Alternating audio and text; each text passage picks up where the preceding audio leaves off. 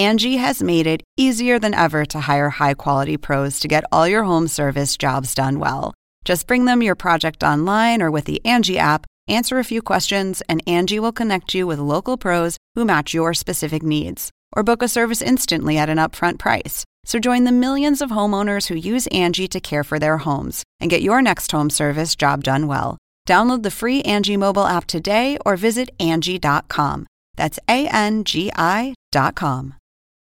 Angie has made it easier than ever to hire high quality pros to get all your home service jobs done well. Just bring them your project online or with the Angie app, answer a few questions, and Angie will connect you with local pros who match your specific needs. Or book a service instantly at an upfront price. So join the millions of homeowners who use Angie to care for their homes and get your next home service job done well. Download the free Angie mobile app today or visit Angie.com. That's A N G I.com.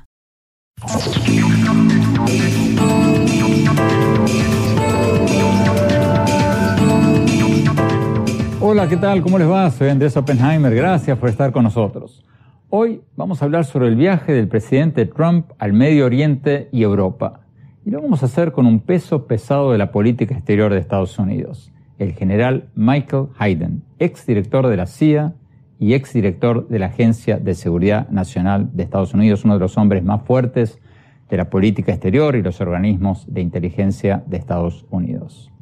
Durante la campaña, Trump eh, visualizó la relación de los Estados Unidos con el Islam como una guerra entre civilizaciones y cambió cuando fue a Arabia Saudí, cosa que creo fue bastante correcta, tanto como estrategia como históricamente y para permitirnos alinearnos mejor con nuestros amigos suníes en base al interés común y, según dijo Trump, bastante sorprendentemente en base a los valores comunes. Hayden fue nombrado director de CIA por el expresidente George W. Bush, republicano del mismo partido de Donald Trump. Vamos a aprovechar esta entrevista para preguntarle de todo, desde las posibles secuelas de la visita de Trump a Saudi Arabia, Arabia Saudita y Israel, hasta si cree que Trump va a ser objeto de un juicio político por los posibles lazos de su campaña con Rusia. Y por supuesto, vamos a aprovechar esta entrevista para preguntarle también sobre México, sobre Venezuela, sobre varios otros temas de América Latina. Vamos a ver lo que nos dijo y luego lo vamos a analizar con José Levi, corresponsal de CNN en el Medio Oriente, que nos va a acompañar desde Jerusalén.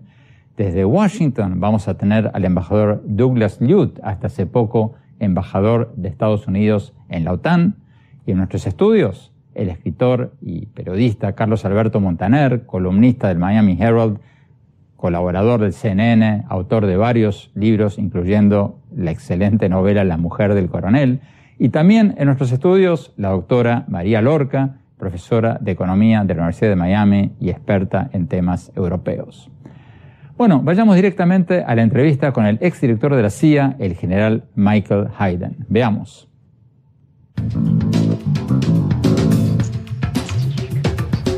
General Michael Hayden, muchas gracias por estar con nosotros. General, ¿cómo vio la visita del presidente Trump al Medio Oriente? ¿Qué piensa sobre el intento de Trump de crear esta alianza regional de varios países del Medio Oriente contra Irán? ¿Va a funcionar eso? Ha sido una visita extraordinaria y francamente creo que sus esfuerzos por unificar la región contra Irán tienen muy buenas posibilidades de éxito. Tengo que decirles que mi experiencia en la región ha mostrado una poderosa convergencia entre los intereses de los israelíes y los árabes sunitas contra Irán. El presidente Obama parecía estar trabajando un poco en contra de esa tendencia, pero el presidente Trump ahora quiere ir con esa tendencia. Creo que él verá realmente un éxito considerable. La otra ruptura notable del pasado en esta visita no es solamente la ruptura del presidente Trump con las formas del presidente Obama, sino la ruptura del presidente Trump con las formas del candidato Trump. Durante la campaña, Trump eh, visualizó la relación de los Estados Unidos con el Islam como una guerra entre civilizaciones y cambió cuando fue a Arabia Saudí, cosa que creo fue bastante correcta, tanto como estrategia como históricamente y para permitirnos alinearnos mejor con nuestros amigos suníes en base al interés común y, según dijo Trump, bastante sorprendentemente en base a los valores comunes. Pero, General Hayden, Trump, ya como presidente, hizo varias cosas de las que dijo en la campaña que causaron gran rechazo en el mundo árabe. Por ejemplo, dictó una orden ejecutiva con la prohibición de entrada al país de personas de siete países de mayoría musulmana. ¿Puede Trump ganarse la confianza en el mundo árabe como para hacer esta coalición de la que está hablando? Es una pregunta justa. Y francamente, la prohibición de viajar se ajusta a la vieja narrativa. La narrativa de ellos nos odian, todos nos odian, el Islam nos odia. Esa es la narrativa de una guerra entre civilizaciones. Necesitamos expulsarlos. Y es por eso que mucha gente, como yo, se opuso a la prohibición de viajar, porque era una narrativa que no era la nuestra. No debería ser nuestra narrativa.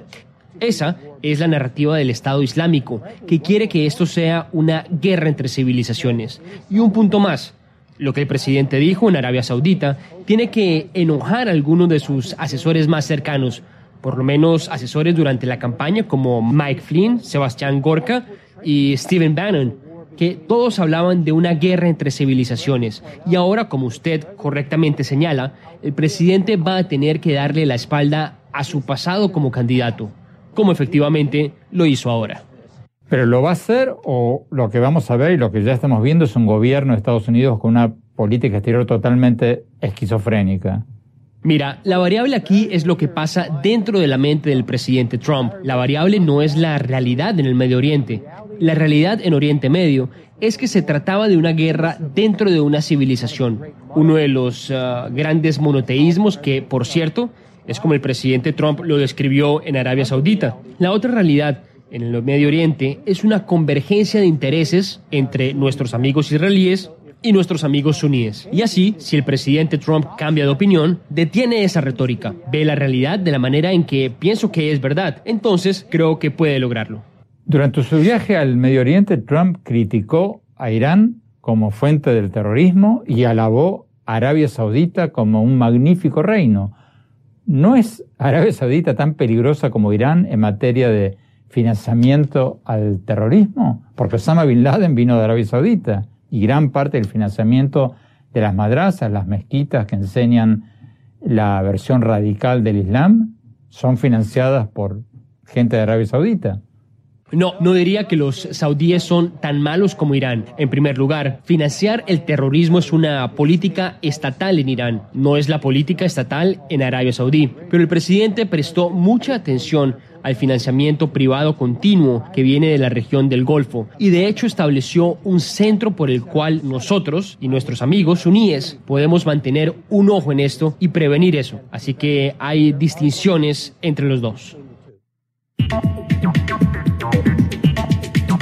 José Levi en Jerusalén, gracias por estar con nosotros. José Levi, tú has escuchado, el exdirector de la CIA nos acaba de decir que la visita de Trump a Arabia Saudita y a Israel fue extraordinaria, pero aquí va mi pregunta, ¿fue extraordinaria realmente? ¿Se avanzó algo en, la búsqueda de la paz? Y la segunda pregunta para, para ti, José, ¿hizo bien Trump en aliarse tanto con los líderes de Arabia Saudita que, como yo le preguntaba recién al exdirector de la CIA, al fin y al cabo, si mal no recuerdo, 15 de los 19 terroristas que hicieron el atentado del 11 de septiembre en Estados Unidos venían de Arabia Saudita. Tu respuesta, José. Bueno, eh, sí, aquí, eh, Andrés, eh, lo que quiso destacar Donald Trump es el tema de la religión como central en la forma suya de abordar los problemas, los grandes desafíos del Medio Oriente. Entonces, por ejemplo, hay que ver los lugares visitados. Primero Arabia Saudita, donde se encuentra la Meca, el lugar más sagrado para los musulmanes sobre la faz de la tierra. Al día siguiente estuvo en Jerusalén, fue el primer presidente estadounidense que llegó al Muro de los Lamentos, el, más sagrado, el lugar más sagrado para los judíos, al Santo Sepulcro, el más sagrado para los cristianos. Posteriormente estuvo el miércoles en el Vaticano con el Papa Francisco. Entonces, poner a la religión en el centro. Y a diferencia de Barack Obama, hay que recordar, por ejemplo, Barack Obama, su primera visita fuera la realizó a El Cairo. Y ahí no hablo delante de 55 líderes del mundo árabe y musulmán como lo hizo Donald Trump, sino lo hizo en la Universidad de El Cairo. Ahí delante de estudiantes. Y lo que dijo Barack Obama es la necesidad de respetar derechos humanos, la necesidad de, de, democratizar toda la zona y el mensaje de Donald Trump es completamente distinto. Es lo que les dijo a estos 55 líderes árabes que es de suponer sonreían, estaban satisfechos al escuchar algo así. Las masas, eso quizás es distinto, pero a nivel de líderes cuando les dijo Donald Trump, yo no pretendo dictaros cómo tenéis que ser, sino que cada uno sea como quiere ser. Pero eh, a la vez, lo que sí es que tenemos que adoptar posturas unificadas para luchar contra ISIS, para también enfrentarse a Irán, para permitir que ese temor a Irán se convierta en la base que puede permitir el acercamiento entre israelíes y palestinos, que es algo que puede terminar en general con el conflicto del Medio Oriente. Entonces vemos, en detrimento de todo lo que es derechos humanos, todo lo que es democracia, él dice ahora mismo los objetivos tienen que ser otros. Tenemos que derrotar al Estado Islámico y tenemos también que enfrentarnos a Irán, algo que puede permitir la paz en el Medio Oriente a través de un tratado entre israelíes y palestinos. Andrés. Tenemos que ir a un corte. Cuando volvamos, eh, seguimos con la entrevista con el general Michael Hayden y después vamos a analizar si esto que ha hecho Trump está bien o está mal. Vamos a un corte, ya volvemos.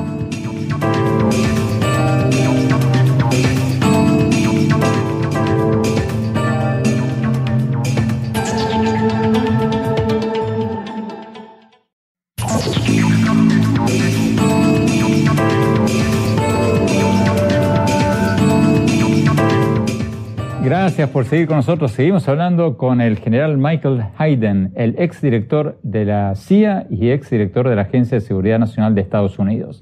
Sigamos con la entrevista.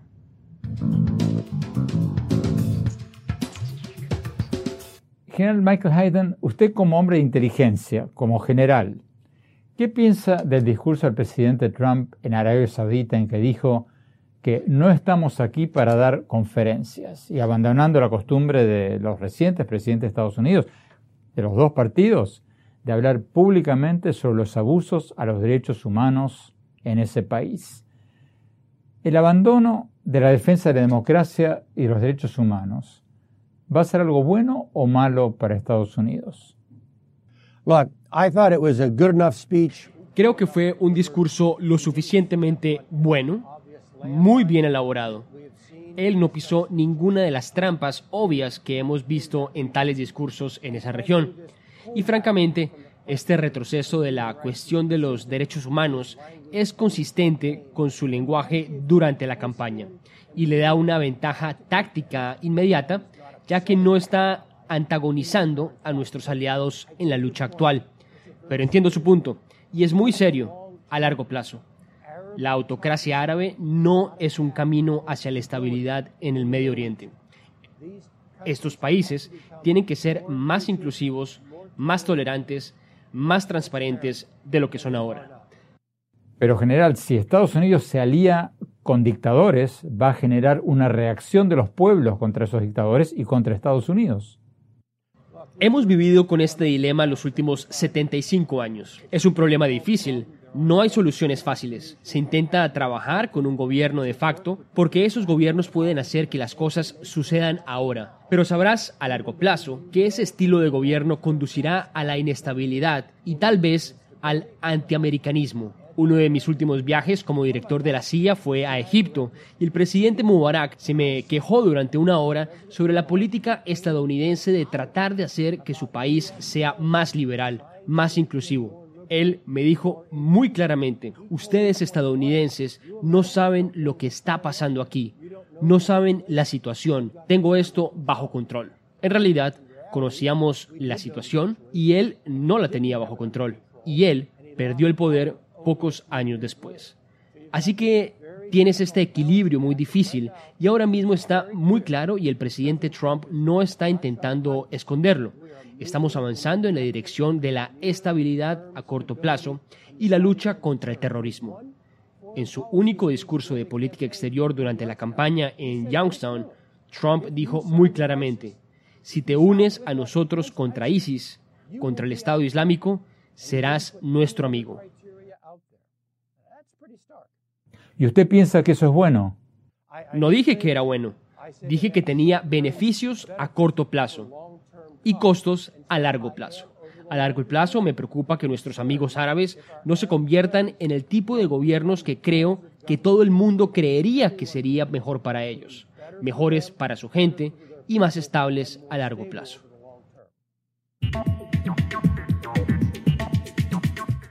Vamos a Jerusalén. José Levi, José, ¿está bien que Trump no haya mencionado temas como la democracia y los derechos humanos en Arabia Saudita? El aliarse tan estrechamente con dictaduras como la de Arabia Saudita, ¿no va a crear el caldo de cultivo para más terrorismo y más antiamericanismo? Pienso que el objetivo central de Andrés, ahora suyo, es luchar contra ISIS. Lo dijo, por ejemplo, en su campaña electoral, cuando aseguró que en Siria el objetivo central tiene que ser terminar con el Estado Islámico, inclusive si para ello era necesario aliarse a Rusia, inclusive indirectamente aliarse con Bashar el-Assad, un dictador tirano cruel. Y entonces eso es lo que le dirigió en Siria, pero eso sí, a la hora de que mm, tuvo que reaccionar al tema de las armas químicas, lanzó 59 Tomahawks contra, contra ese país. Entonces vemos que su actitud es una actitud mucho más dura, concreta, pero junto a esto estamos viendo que para él los objetivos centrales son derrotar al Estado Islámico, también enfrentarse a Irán y entonces si para eso necesita ceder en otros aspectos que pueden ser considerados clave para el resto del mundo, pero él piensa que hay que hacer aquí un orden de prioridades y en este orden de prioridades el Estado Islámico e Irán deben estar a la cabeza. Andrés. Carlos Alberto Montaner, ¿este pragmatismo le conviene a Estados Unidos o no? Yo creo que es muy perjudicial para el resto del mundo, e incluso para los Estados Unidos. Yo creo que Estados Unidos tiene una obligación, aunque sea una obligación retórica, pero una obligación con el, con el tema de los derechos humanos y la protección y el derecho a la protección, porque es una cosa incluso reconocida en Naciones Unidas como, como uno de los últimos derecho que ha entrado a formar parte de esta percepción de que las grandes naciones tienen la necesidad de proteger a las personas que están en desgracia. Hay otro elemento. Este, este señor eh, fue a Jerusalén, habló en Jerusalén y había dicho durante la campaña que iba a trasladar la embajada de los Estados Unidos de Tel Aviv a Jerusalén y sin embargo no mencionó más el asunto. Yo creo que no se trata solo de pragmatismo, se trata de una absoluta incoherencia entre las cosas que dice y las cosas que hace. Doctora Lorca, rápidamente.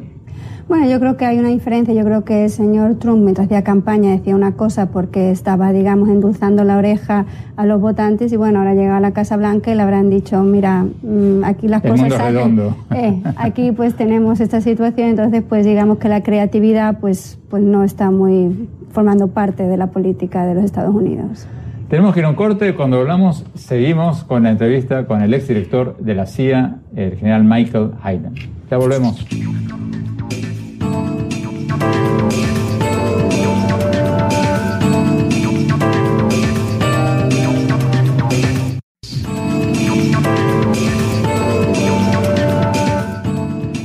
Gracias por seguir con nosotros. Seguimos hablando con un peso pesado de la política exterior de Estados Unidos, el ex director de la CIA y ex director de la Agencia de Seguridad Nacional de Estados Unidos, el general Michael Hayden. Sigamos con la entrevista. General Hayden, permítame pasar a otra parte del mundo. ¿Usted cree que el presidente Trump va a tomar un interés activo por lo que está pasando en Venezuela? You know, yo estaba en el gobierno cuando la situación en Venezuela comenzó a deteriorarse. Observé el deterioro durante la administración Obama y ahora tenemos una sensación de crisis real en Caracas, ahora bajo el gobierno de Trump. Es una tragedia lo que le está pasando a Venezuela, pero nuestras herramientas para influenciarlo podrían ser bastante limitadas y corremos la posibilidad real de que si intentamos hacernos más activos, podríamos empeorar la situación, particularmente en términos de derramamiento de sangre contra la oposición.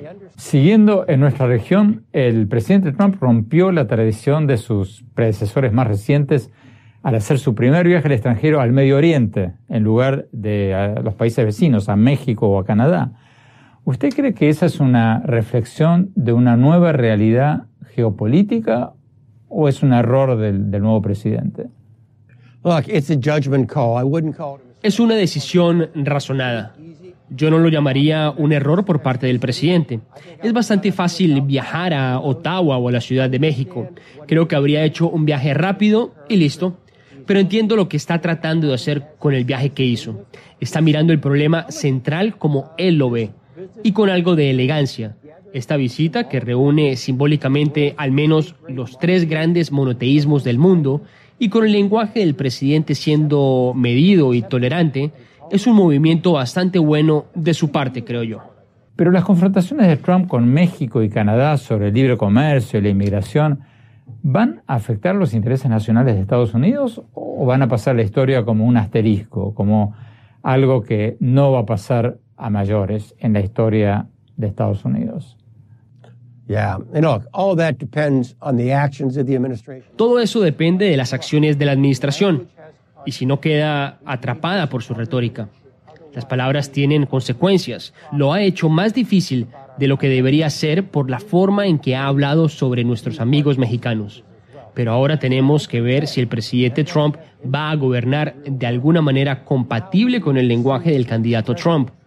Y en muchos casos hemos encontrado que esas dos realidades son muy diferentes. Así que supongo que la verdadera respuesta es ya veremos pero yo estoy modestamente con esperanza. Hablemos de Rusia. ¿Por qué piensa usted que el presidente Trump tiene relaciones tan amistosas con Rusia? ¿Es que quiere forjar una alianza estratégica con Rusia en contra de China? ¿O es una cuestión de negocios? ¿O es alguna otra cosa? Es otra gran pregunta y tengo que responder con mucha franqueza. Me parece inexplicable la relación de Trump con Putin, de Trump con Rusia, y ahora me has pedido una explicación. Puedo sugerir algunas hipótesis. Creo que el presidente Trump tiene esta tendencia de respetar profundamente a gobernantes poderosos e incluso autocráticos. Creo que tiene esta tendencia a hacer cosas que son inherentemente perturbadoras. Por lo tanto, Alinearse con los rusos durante la campaña fue bastante destructivo para él. No creo que sea parte de una visión estratégica más amplia, al menos no todavía. Ni que él esté haciendo esto en un esfuerzo para contrarrestar a los chinos. No veo esa visión global todavía en esta administración. Creo que fue algo un poco emotivo, instintivo, por parte del candidato. Pero ahora estamos viendo que como presidente su ruta y margen de maniobra es muy limitada y francamente los rusos no están haciendo esto más fácil para él con sus acciones. Finalmente, general, permítame hacerle la pregunta del millón de dólares. ¿Usted piensa que el presidente Trump va a terminar su mandato? Bueno, no tengo idea. Espero que el presidente Trump se desempeñe lo suficientemente bien como para que no haya razón para que no termine su primer mandato. Y tendré que dejarlo ahí.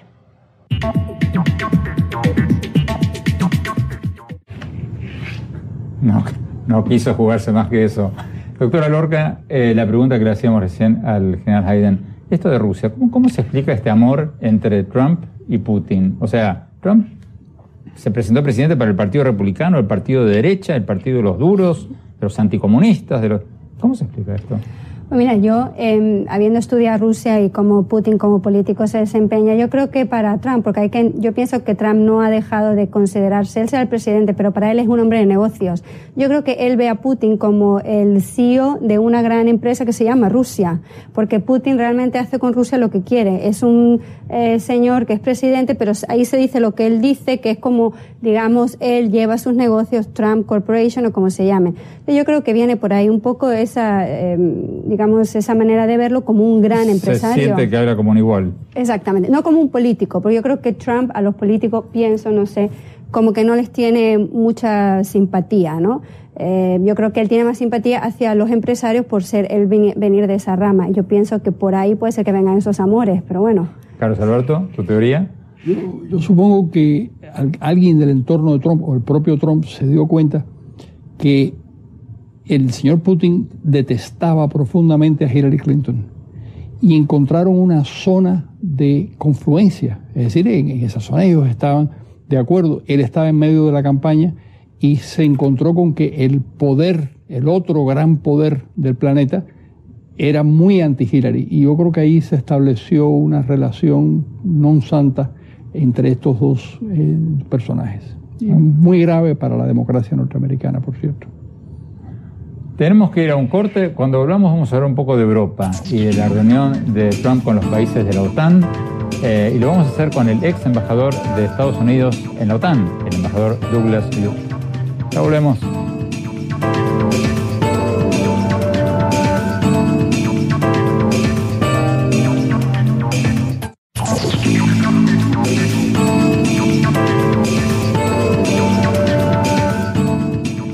Gracias por seguir con nosotros. Además de la visita del presidente Trump al Medio Oriente y Europa, siguen las repercusiones por el atentado en el concierto de Manchester, en que murieron 22 personas y hubo centenares de heridos. Hace pocas horas hablamos con el embajador Douglas Lute, hasta hace poco embajador de Estados Unidos ante la OTAN, y le preguntamos sobre el impacto político de este atentado y si va a tener algún impacto en la cooperación de Estados Unidos con Europa, que está bastante resquebrajada. Veamos lo que nos dijo.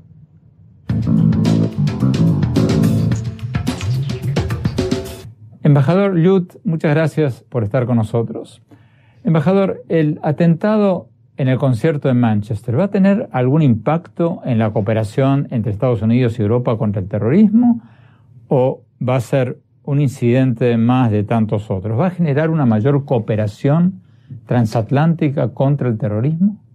Bueno, es una tragedia recordar que Europa vive en estos momentos una serie de desafíos muy importantes. No solo los retos que vienen de la turbulencia en el Medio Oriente, como el terrorismo inspirado por ISIS, como por ejemplo el ataque en Manchester, pero también migraciones masivas. Por los últimos dos años, Europa ha visto más de dos millones de refugiados por año, en su mayoría por la crisis en el Medio Oriente. Así que Europa está sufriendo los impactos de ser un vecino del Medio Oriente. Pero Europa sufre otros desafíos al mismo tiempo, así que vemos en el este una resistencia que trata de contener a Putin y sus aliados. Esto es eh, más eh, obvio en Ucrania, pero es más que solo Ucrania, es la modernización de la tecnología militar en Rusia, su violación a los acuerdos nucleares internacionales, entre otros. Y finalmente, este es eh, otro punto del cual no se habla tanto. Sus televidentes deben entender que las democracias de los 28 países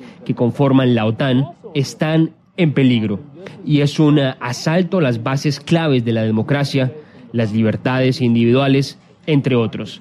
Así que Europa hoy en día es mucho más segura y estable que el Medio Oriente. Europa representa una región muy importante para los Estados Unidos, fundamentalmente importante para nuestro país. Pero, embajador, ¿la victoria del presidente Macron en Francia no indica acaso un cambio de tendencia, un giro en dirección contraria al populismo que ganó terreno con la victoria de Trump en Estados Unidos y el voto del Brexit en Gran Bretaña? ¿No marca un cambio? Seguramente se ve de esa manera. Creo que la creación del gobierno de Macron continuará este proceso y la mayoría de nuestros aliados en Europa le dieron la bienvenida al resultado de esa elección. Pero creo que es algo mucho más profundo que solo eso. Usted puede ver, incluso dentro de la experiencia francesa, interferencias de Rusia en un partido y no en el otro, campañas de desinformación y también un intento de cambio y alejamiento a la democracia liberal, al principio de los fundamentos de la democracia, lo cual nos debería preocupar. Doctora María Lorca, ¿exagera el embajador Lut cuando dice que la democracia en Europa está amenazada?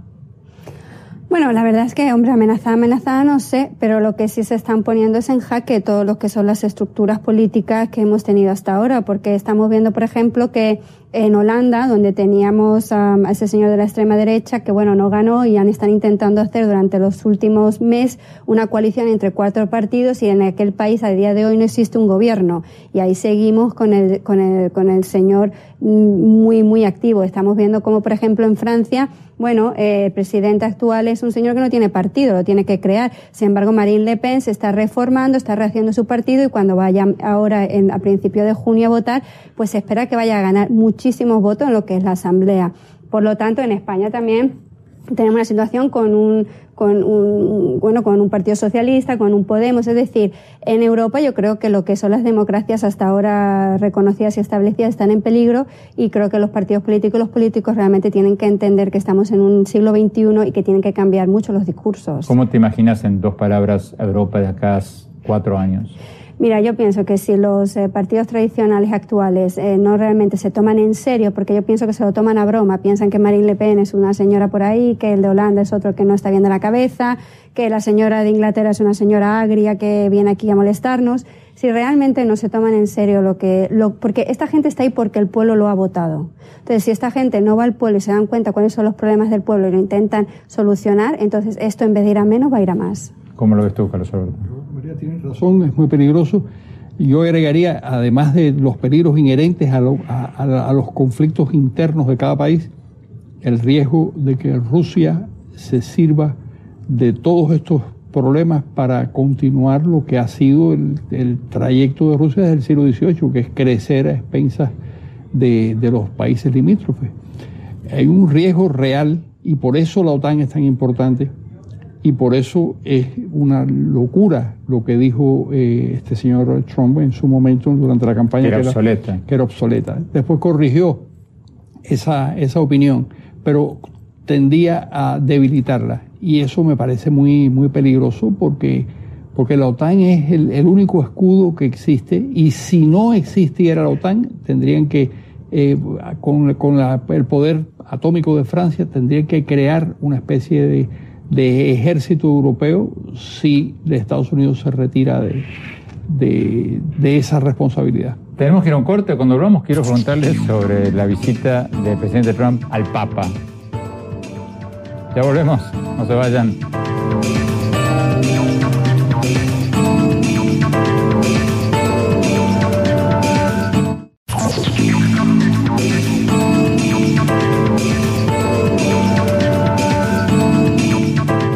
Gracias por seguir con nosotros. Estamos analizando lo que nos dijo el exdirector de la CIA, el general Michael Hayden, en los segmentos anteriores sobre el viaje del presidente Trump al Medio Oriente eh, y Europa.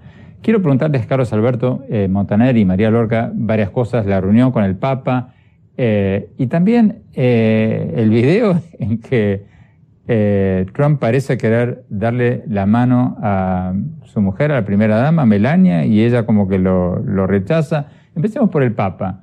Eh, Carlos Alberto Montaner, ¿cómo viste la reunión de Trump con el Papa? Cuando salió, Trump dijo que había sido una reunión extraordinaria, que había aumentado sus deseos para lograr la paz, pero... Ah, son palabras vacías que no tienen ningún significado.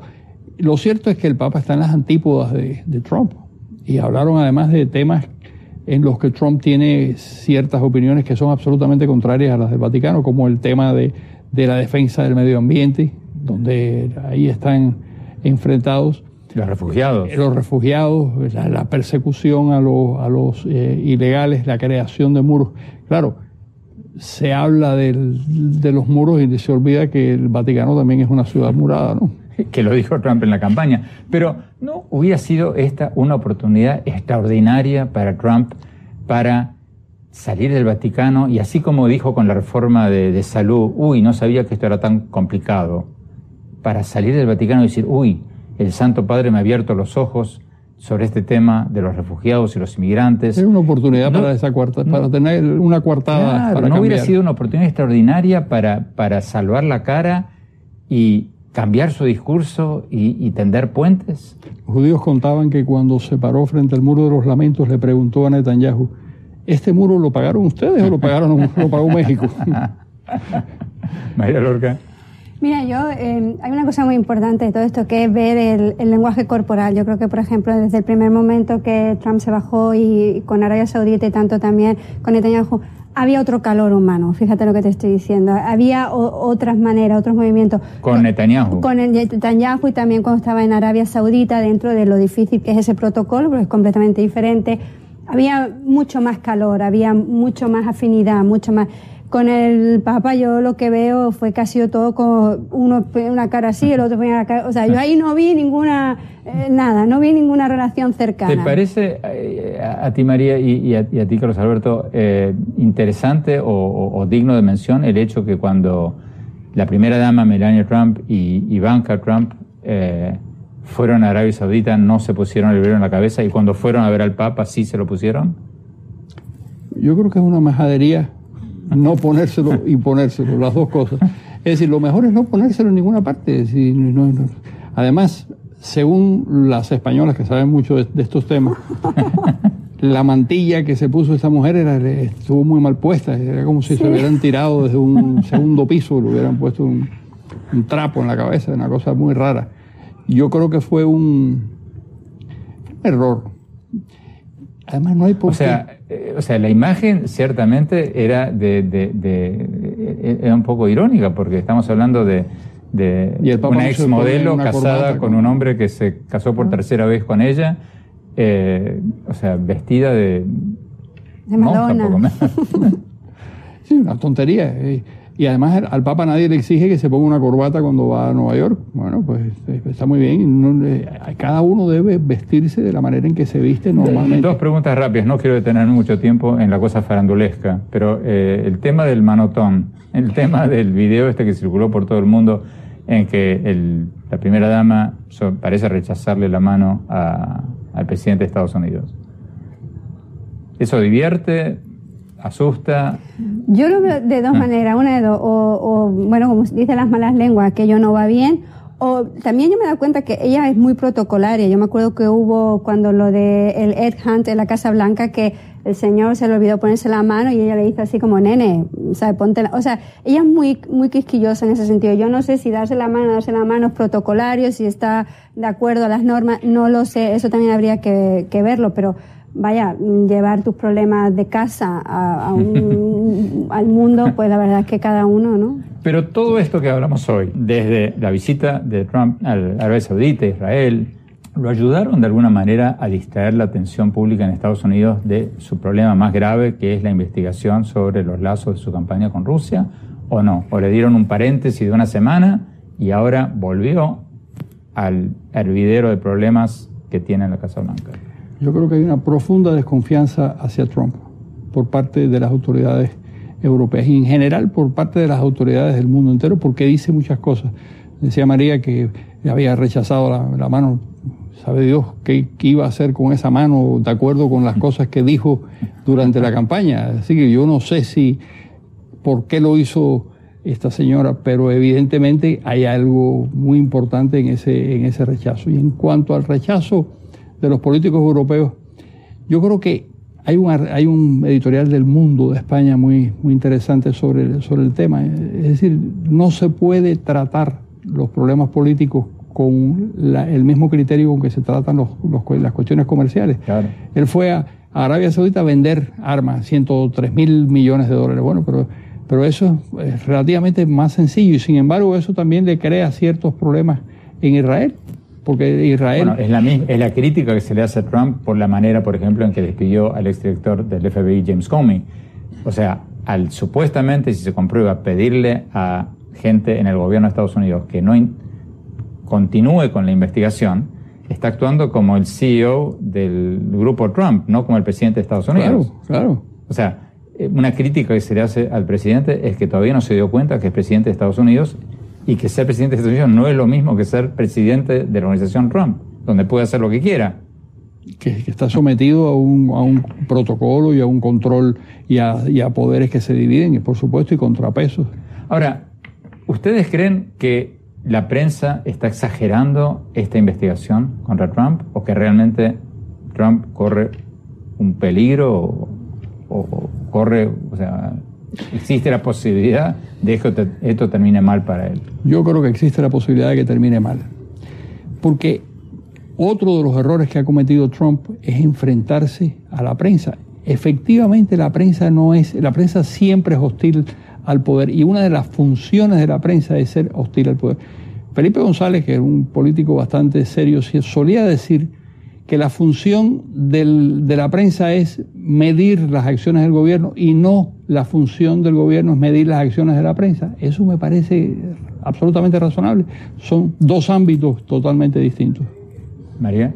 Yo pienso también, y aparte que yo creo que los presidentes tienen que saber que hoy en día están fiscalizados, porque absolutamente todo es público, y el primero que es público es el que a las seis de la mañana ya está mandando tweets.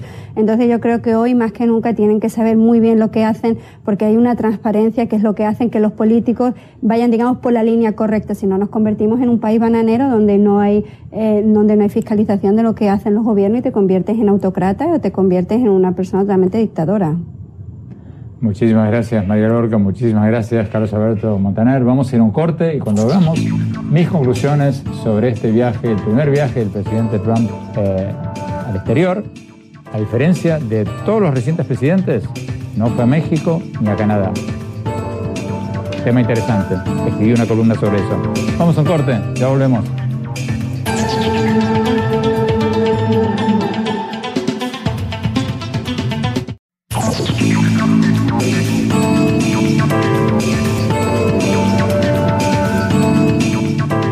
Muchas gracias por habernos acompañado y no se olviden de seguirnos en nuestro Twitter, arroba Oppenheimer A, en nuestra página de Facebook de Andrés Oppenheimer y en nuestra página de internet, andresoppenheimer.com.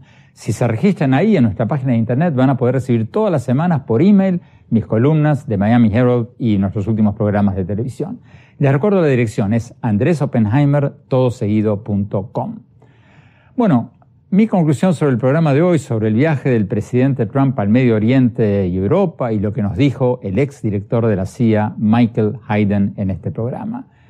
Yo, a diferencia del general Hayden, no calificaría el viaje del presidente Trump al Medio Oriente como un éxito extraordinario, como dijo él, por el solo hecho de que el presidente no dijo ninguna barbaridad.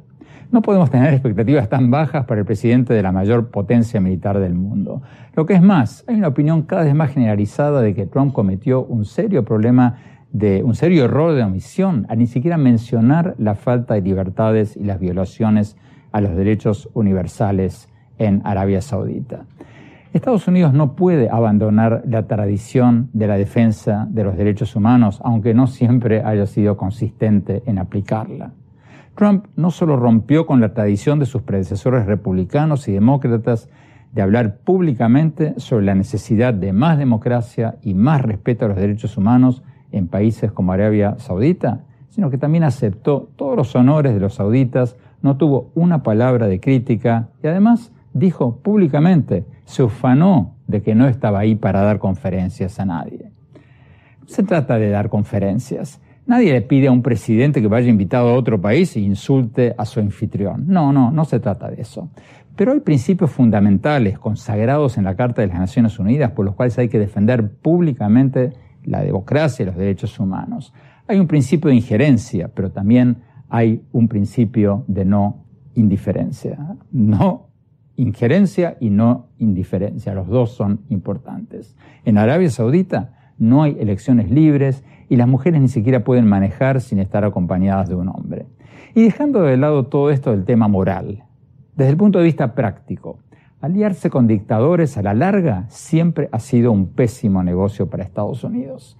Lo hemos visto de cerca en América Latina. Al abrazar a los dictadores, Trump podría estar dando tácitamente una luz verde para que esos regímenes se vuelvan aún más dictatoriales, más represivos y generen más resentimiento y más terrorismo.